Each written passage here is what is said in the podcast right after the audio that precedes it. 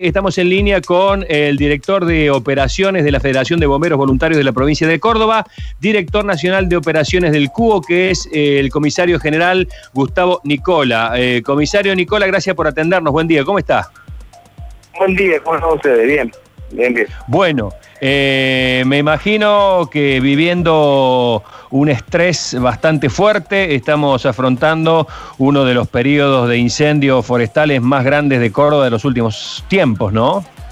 Sí, sí, realmente hace 20 días que venimos con unos trabajos agotadores porque todo esto empezó eh, hace 20 días aproximadamente en San Carlos Mina, después se trasladó el incendio, a, es que fue otro foco, por supuesto, no el mismo, eh, a a la cumbre, de la cumbre a Altagracia, Carlos Paz, después eh, ahora en Alpacorra.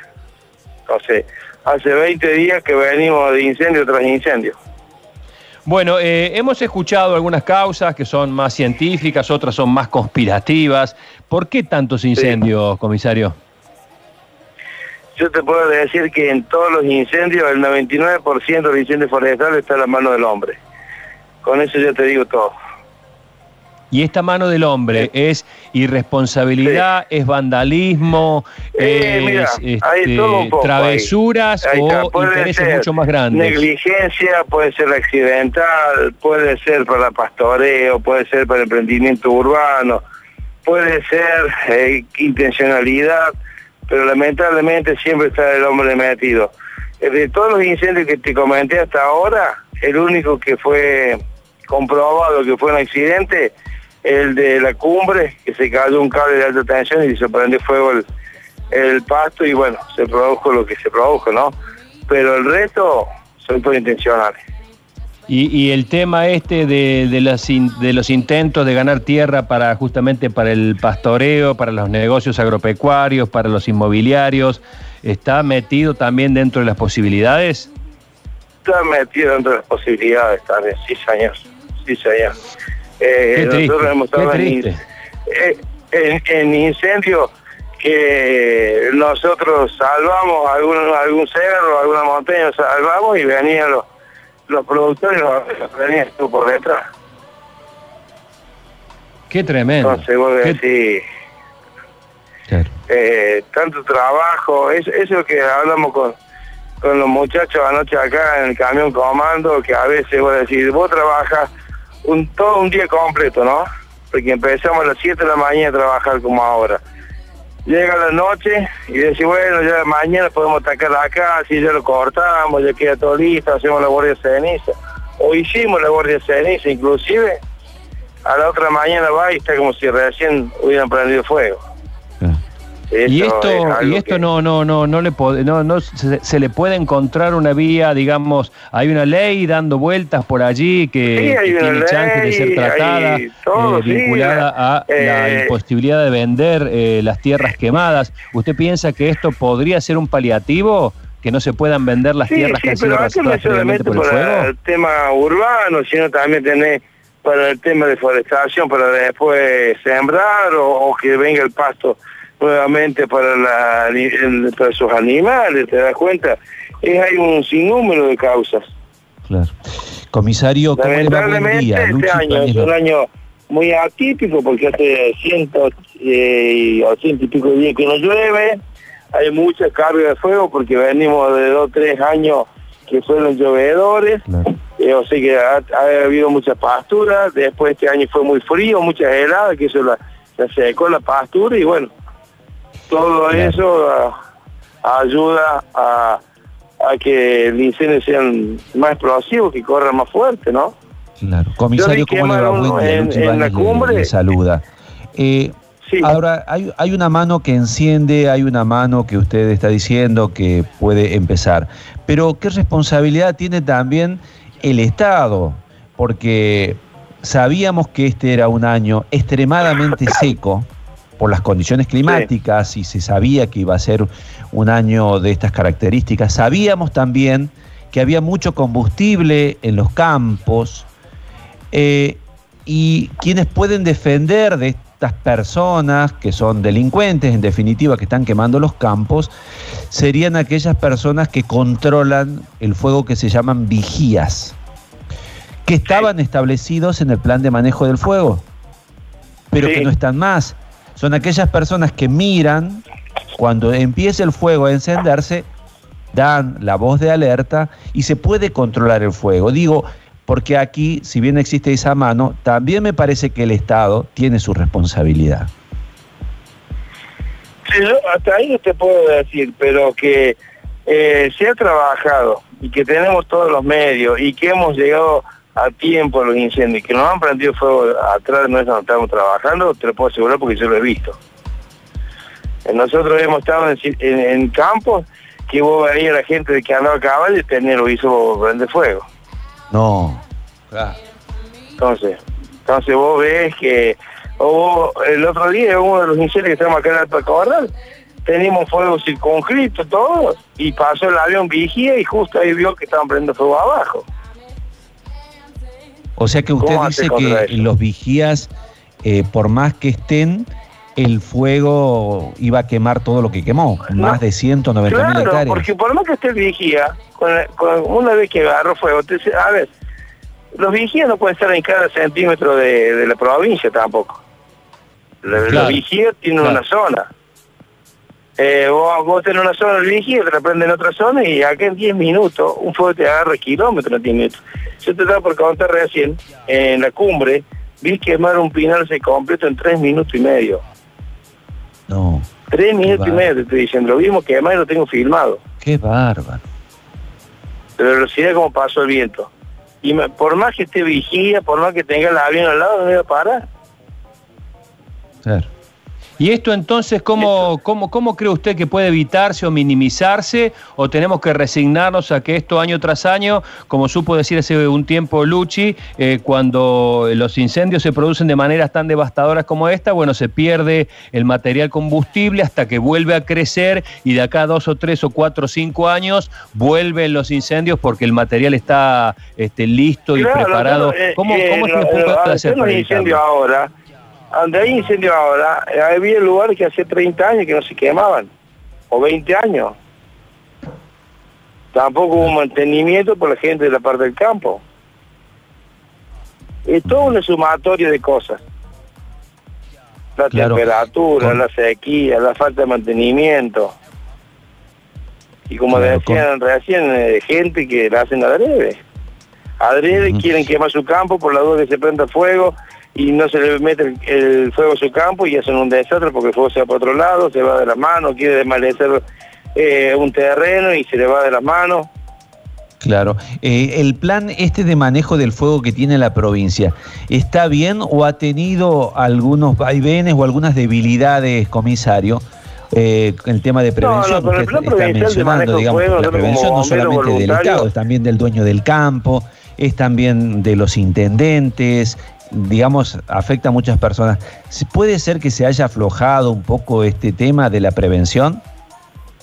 No, no creo, porque cada, cada cuartel de bomberos en su jurisdicción eh, hace la prevención. La prevención hace el cuartel de bomberos de cada jurisdicción. Eh, el plan provincial de manejo de fuego aporta eh, el equipamiento, aporta los recursos para cuando hay este tipo de, de siniestro, estar el bombero que tenga todos los recursos para trabajar tenemos agua, tenemos los aviones, tenemos el racionamiento para los bomberos, el alojamiento para los bomberos, el combustible para los vehículos. No, no en ese sentido estamos bien. Claro, claro, a mí lo que me, me, sorprende y también eh, por ahí nosotros tendríamos que, que, verlo también, yo he estado ahí en los incendios, pero digo, ese, ese pinar que se quema en tres minutos y medio, ¿cómo hace para pararlo? ¿Es prácticamente imposible?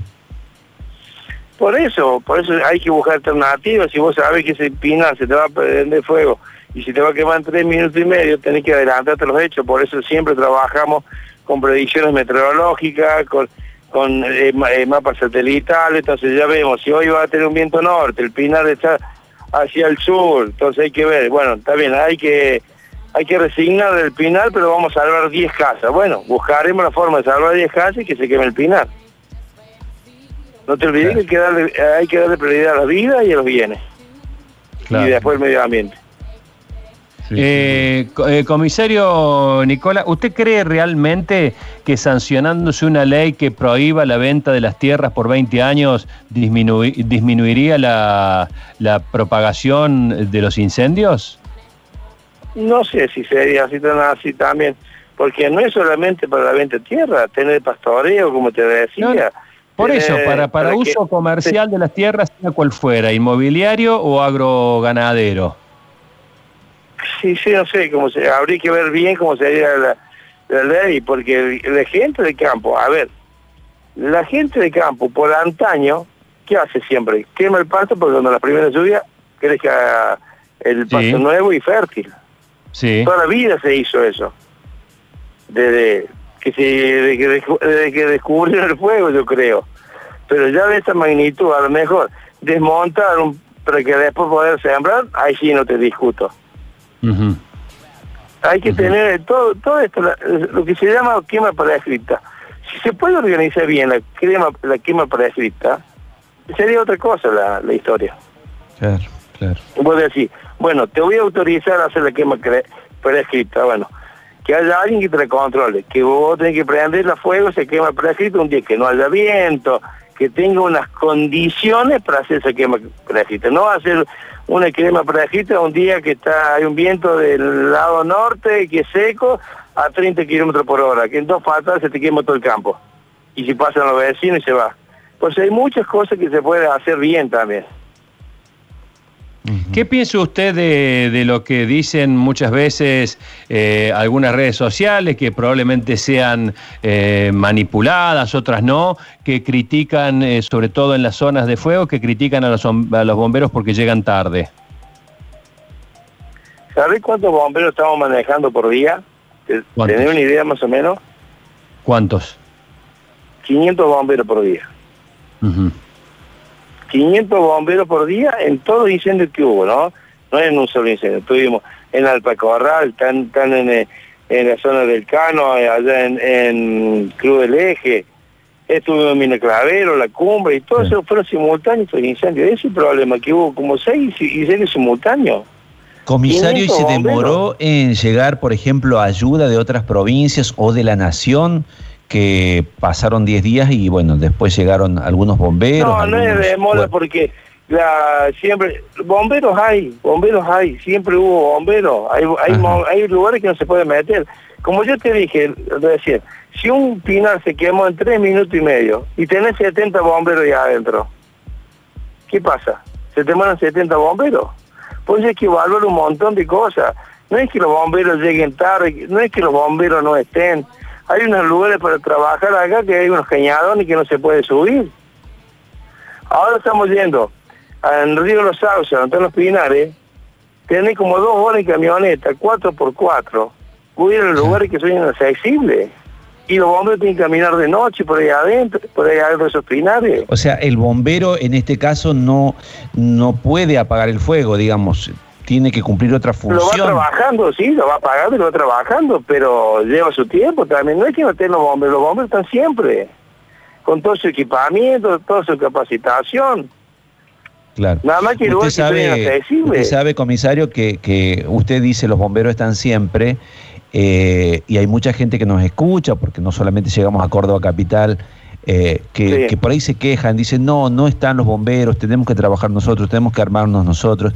Digamos, es una polémica que se da, por supuesto. Uno no trata de desmerecer el trabajo que hacen los bomberos, que es realmente, eh, nadie va a decir nada en contra de los bomberos porque lo hacen con, con además con, eh, con ganas, con vocación. Pero digo, en muchos lugares dicen no están los bomberos, no llegan. Muchos lugares que no están, decime qué lugares no estuvieron los bomberos vos teniendo un incendio que tiene 32 kilómetros frente. Sí, claro, ¿cómo, cómo hace para cubrir los 32? Sí. ¿Cómo hace para cubrir 32 kilómetros frente con los bomberos? ¿Qué hace el bombero en ese lugar? Se busca anclar el fuego. ¿Qué se llama? ¿Qué es lo que es anclar el fuego? Es que no se siga propagando. Entonces, se busca anclar el fuego en alguna punta y se salva las viviendas que se pueden llegar a ser quemadas. Pero no puede tener 32 kilómetros de bomberos. No hay en ah, ningún lado del mundo eso y que traje todos los, los, bomberos del mundo puede hacerlo. Entonces, si en alguna parte de esos 32 kilómetros ve allá, claro, no están los bomberos acá. Pero seguro que los bomberos están buscando de anclar este fuego, evitar la propagación y salvar la vivienda. Claro, sí, sí, sí, está bien, está bien, está bien. Eh, bueno, la, verdad que es este, ilustrativo y a la vez impactante escucharlo, comisario Nicolás. ¿Cómo? Que a la vez es ilustrativo y, un poco y un poco duro, un poco no no, no quiero decir decepcionante porque usted es quien quien conoce el tema, pero nos da la sensación de que de que esto es algo cíclico sin solución. No, a ver, escúcheme, usted en los últimos años, vamos a poner los últimos 20 años. Los últimos 20 años, ¿cuánto hubo siete o ocho frentes de incendio como este año así grande? Nunca. Yo tengo 38 años de bombero. 38 años. Yo he ido a incendios forestales por toda la provincia. Yo soy de Villa María. Y, y no nunca se dieron así, en simultaneidad de incendios de, esta magnitud. Y bueno, Nunca se dio. Ah, y, usted por qué dice que será así tan simultáneo? ¿Porque lo hacen a, propósito? Sí, para mí sí. Si se los fuegos son internacionales. Bueno, eh, comisario general Gustavo Nicola, gracias por este contacto. Eh. Ha sido usted muy amable y muy completo. Bueno, cualquier cosa a su disposición.